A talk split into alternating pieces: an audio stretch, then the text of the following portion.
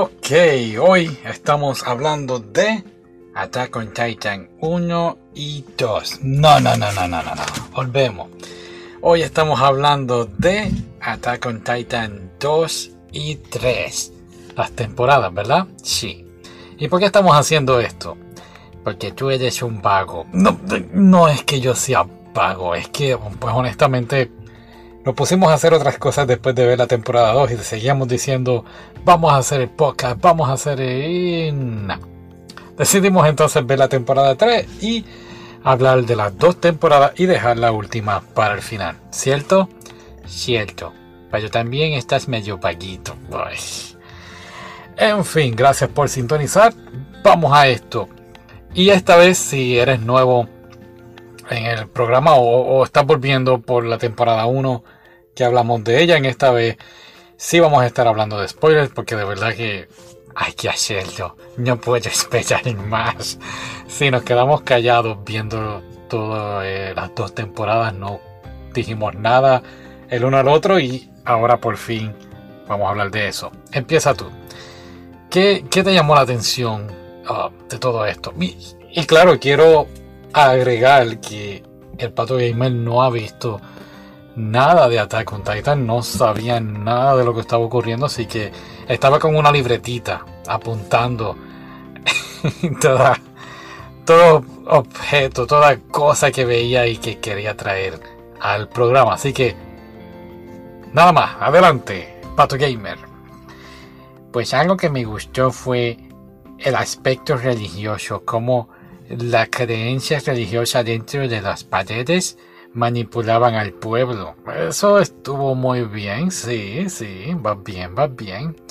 Me gustó también que en esta temporada 2 mm, creo que se concentraron más en los personajes secundarios que en los primarios. Ah, bueno, yo diría que se concentraron un poquito más también en, en los villanos, eh, el origen de los villanos, o quién, no, no el origen, perdóname, eh, quiénes son ellos realmente, quién es eh, la mente criminal detrás de todo esto. Sí, a mí me gustó, bueno, no me gustó, pero podemos editar eso. A mí lo único es que cada personaje que yo decía, oh, qué personaje cool, moría. Siento, en eso tienes toda la razón. Algo que te sorprendiera en la serie, creo que lo de la reina historia cierto, eso fue algo completamente inesperado y la, historia de historia eh, y su compañera que resultó ser una sorpresa, ¿no? Es una titán también, así que no solamente es Eren, sino hay otros de la misma liga o de dentro de los murallas que también son titanes. ¿Y quieres decir algo? Sí, cuando Rainer estaba confesándole a Eren que era el titán... Um, se me olvidó el nombre porque lo vimos en japonés. Bueno, está el titán colosal y el de la armadura curazado era. Bueno, en fin, ajá. Cuando él le confesó eso a Eren, tuvimos que darle para atrás porque yo me quedé, espera, espera, espera, ¿qué pasó ahí? Sí, cuando él le confiesa a Eren lo que está pasando es una conversación. Pues, pues estaban hablando, uh, uno de los sargentos, creo que era de los espejuelos, se me fue el nombre ahora.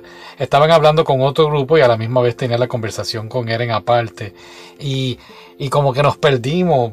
El pato gamer se perdió y como que, oh, dale para atrás, me perdí, qué sé yo, qué rayo. Y fue muy, muy impactante el ver que ellos gente que estuvieron con ellos de principio a fin, eh, siendo los que son, ¿no? Los, villanos, los causantes de tantas y tantas muertes.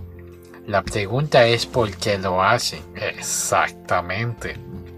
Otro villano que salió aquí, también podemos decir nuevo, eh, fue el titán. Lo mismo está en japonés, así que es el titán bestia, si no me equivoco. Eh, wow ¿verdad? Sí, puede hablar y todas las cosas. Yo pensé que el titán ese, el bestia, yo creo que es el papá del comandante Arwin. porque se parecen y ella como que el maestro de la escuela. Ajá, bueno, es una teoría, sí, sí, va bien.